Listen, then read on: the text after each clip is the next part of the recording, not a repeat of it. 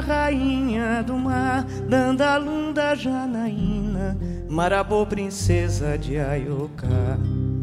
E na sereia, Mucuna, Maria, Dona Iemanjá. Onde ela vive, onde ela mora, nas águas, na loca de pedra, num palácio encantado no fundo do mar. O que ela gosta, o que ela adora.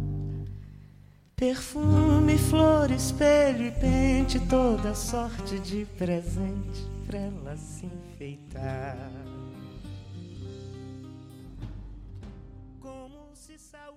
Olá, bom dia, tudo bem com você?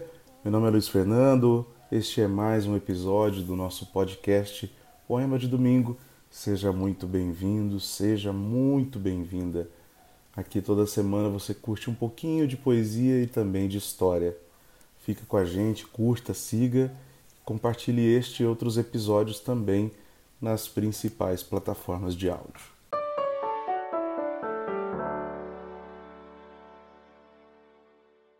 Celebrado em muitas cidades do Brasil, o dia de Iemanjá ainda não recebe o respeito em relação ao que representa na cultura brasileira, estando a Rainha do Mar consagrada na música popular brasileira e na literatura. É um dia de celebrações e também de devoção, mas também de luta contra o racismo religioso e de afirmação do direito de culto das religiões de matriz africana. Segundo o jornal Diplomatique, Originalmente na África, Iemanjá é uma divindade das águas doces, ninfa do rio Ogum, tendo sido primordialmente cultuada pelos Ebás, povo africano assentado numa região situada entre as cidades de Ifé e Badã.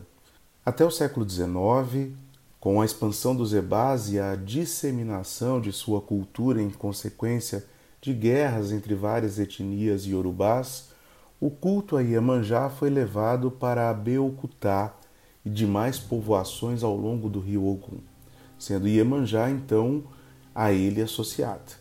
Com o tempo passou a ser cultuada em quase todo o território urbano. Iemanjá está associada aos rios e às suas desembocaduras, à fertilidade das mulheres, à maternidade e principalmente ao processo de criação do mundo e da continuidade da vida. Seu culto original associa ao plantio e colheita dos inhames e coleta dos peixes, donde seu nome Iemojá, Ieye, Homo Ejá, mãe dos filhos peixes, divindade regente da pesca. No Brasil, conforme historiadores, o culto às divindades mães teria chegado aqui por intermédio de Emanjá. Outros orixás mães são aqui cultuados com ela, como Oxum e Nanã Burucu. Iemanjá, Oxum e Nanã aqui tiveram uma profunda inter-relação mítica com as sereias do paganismo europeu, com as diferentes denominações de Nossa Senhora e com as iaras ameríndias, as mães d'água, chamada de Iara. O culto hidrolático das divindades africanas em solo brasileiro prescindiu de modificações substanciais, já que, distanciando da terra-mãe, perderia seu significado caso não encontrasse um terreno favorável à sua constituição. O culto de Iemanjá, realizado à beira do rio Ogum em Abeokuta, na África, transferiu-se no Brasil para o mar. No continente de origem, o mar era o reino mítico de Olocum, literalmente o dono ou a dona do mar, divindade considerada pai ou mãe de Iemanjá. Os orixás, que na África estavam associados a um acidente geográfico específico, especialmente aos rios, perderam no Brasil tal associação e tiveram culto generalizado. Iemanjá perdeu o rio Ogum e ganhou o mar. A nova geografia reorganizou o panteão, a nova cultura rearranjou os patronatos. Mesmo considerada agora o orixá do mar, Iemanjá continua a ser saudada no candomblé com a expressão originalmente africana, Odoiá, que significa mãe do rio, mas foi sua filha Oxum que herdou no Brasil todos os rios irregados. Na expressão popular encontramos a frase Iemanjá é a água salgada, Oxum é a água doce. Outro aspecto de Iemanjá no Brasil a liga à figura da Rainha do Mar, personagem importante na vida dos pescadores. Este aspecto marítimo desenvolveu-se associando Iemanjá à figura da sereia, não só europeia, mas também africana. Como figura marinha, Iemanjá desempenha duplo papel. De um lado, ela é a mãe que propicia a pesca abundante, que controla o movimento das águas, ondas e marés, da qual depende a vida do pescador. De outro, ela é a sereia sedutora, sexy, que atrai o pescador, o ama e o mata ou o deixa morrer nas profundezas do mar, para onde o leva e onde o prende para amá-lo. Essas são algumas curiosidades sobre Iemanjá, de tantas outras que nós festejamos e hoje eu compartilho com vocês os versos de Paulo César Pinheiro. Iemanjá ajuda Olodumaré na criação do mundo. Alô, Deodofiaba, minha mãe, mãe d'água, Odoiá. Qual é seu dia? Olodumaré Olofim vivia só no infinito, cercado apenas de fogo, chamas e vapores onde quase nem podia caminhar. Cansado desse seu universo tenebroso, cansado de não ter com quem falar, cansado de não ter com quem brigar, decidiu por fim àquela situação. Libertou as suas forças e a violência delas fez jorrar uma tormenta de águas.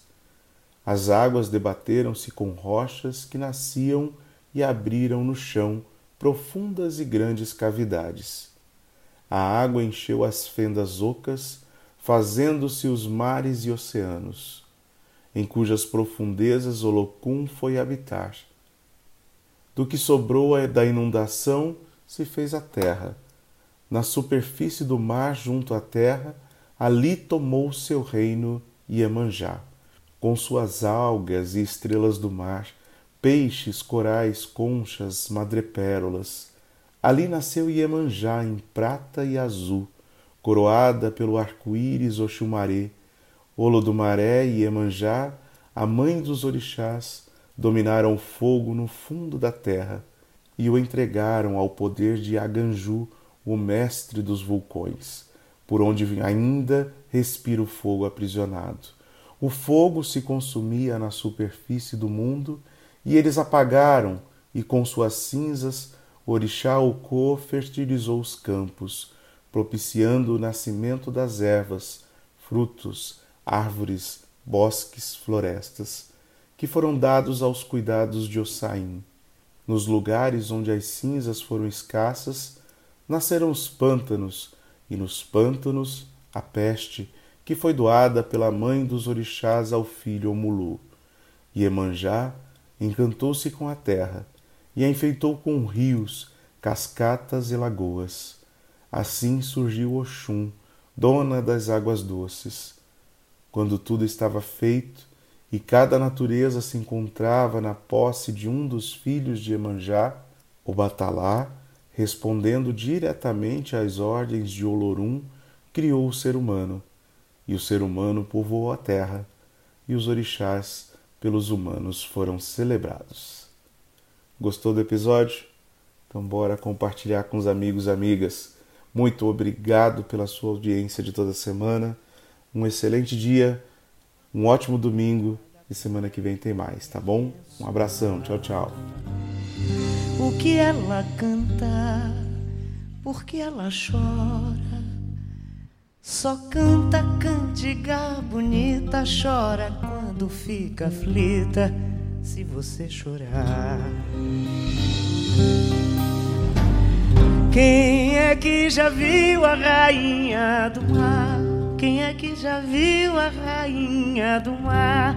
Pescador e marinheiro, quem escuta a sereia cantar. É com o povo que é praieiro que Dona Iemanjá quer se casar.